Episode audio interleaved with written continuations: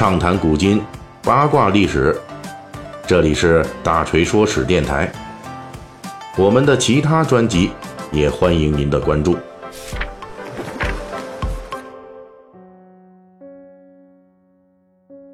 端午节来临之际啊，咱们大锤说史呢，照例要说一些跟这个端午节相关的偏门知识。在这过去的两年中呢。大锤在端午节啊，陆续推出过有这么几期节目了。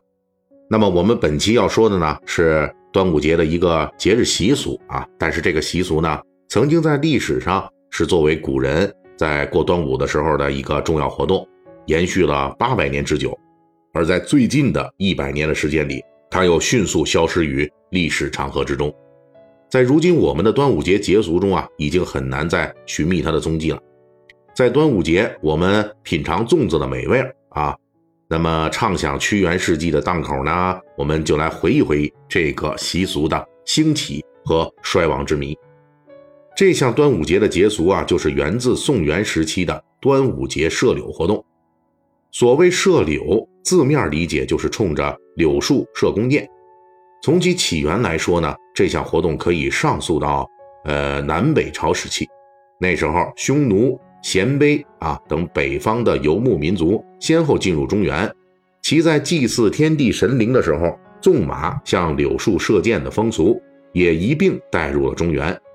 不过那个时候呢，这种向柳树射箭的游牧民族习惯还没有成为端午节的节俗，甚至连射柳这个名字都没有获得正式命名。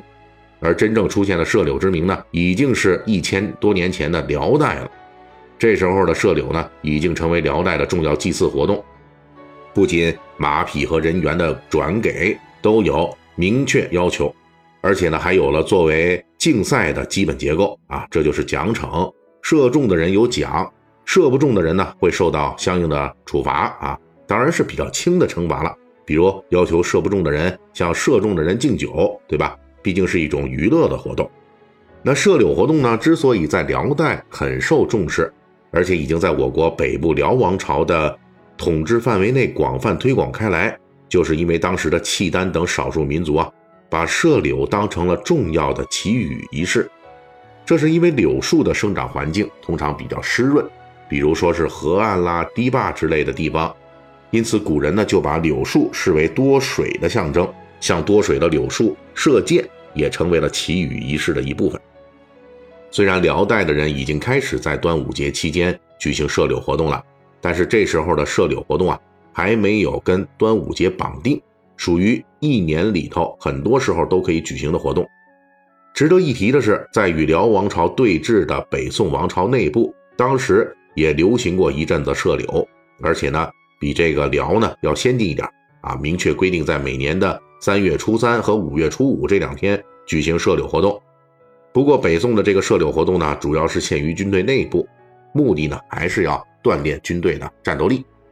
有了辽朝人在我国北部的推广射柳活动，以及北宋军队对射柳的尝试，射柳这项活动啊，在我国广大地区就有了一定的群众基础。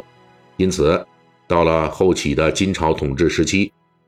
明确规定射柳活动在端午节，哎，也就是。金朝曾经规定，就是说每年呢，他们举办三次啊，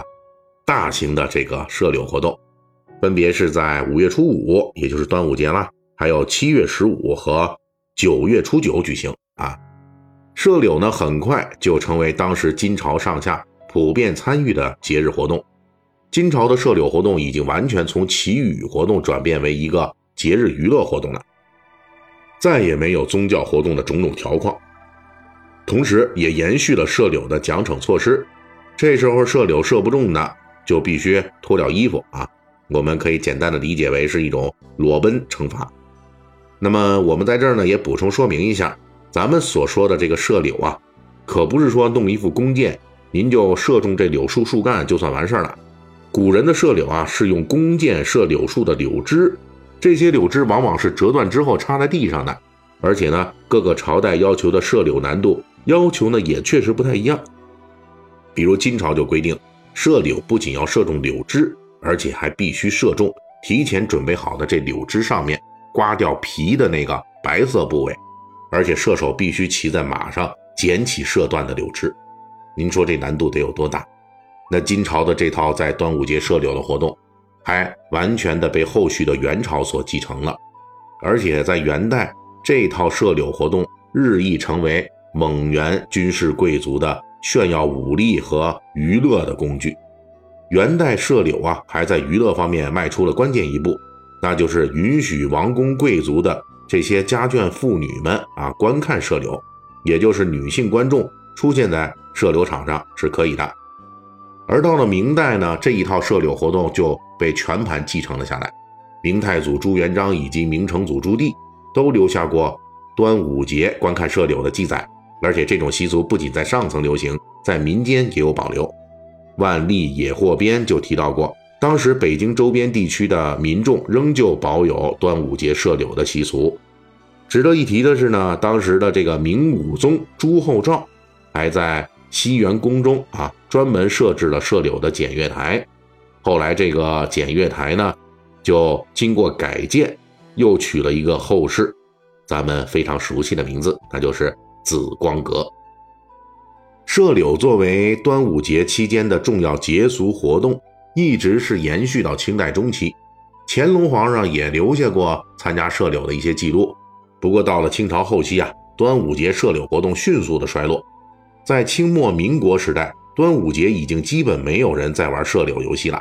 这其中的原因很多，最重要的一点呢，就是在清朝中后期，虽然当时清军的装备世界范围内已经逐步落后了。啊，但是在其内部呢，弓箭在军队中的地位，同时也是受到了这个火器的强有力的冲击，这导致以军事活动为基础的射柳活动随之失去了最大的活动人群，而且越到清末，这洋枪洋炮的优势越加明显，弓箭更加乏人问津。任何一个封建王朝到了中期以后啊，都有尚武习俗锐减的麻烦，清王朝呢也是如此。曾经悍勇的八旗战士迅速蜕变为这个提拉着鸟笼子啊、提笼架鸟的这种八旗子弟，整天在街上瞎溜达，没有了上午风尚的指引。端午节射柳活动呢，也从此是一落千丈。到这时候呢，已经持续了近八百年之久的端午节的射柳习俗就走到了终点。那搁现代人呢，这游戏就更玩不下去了。你想想，现在有几个人会射箭的？还得是射到那柳枝的那个刮掉皮的那白色部分，这难度实在是太大了啊！所以这个节日呢就逐渐的消亡，所以这个端午节的习俗呢就逐渐的消亡了。好，本期我们就讲到这儿，本期大锤就跟您聊到这儿，喜欢听您可以给我打个赏。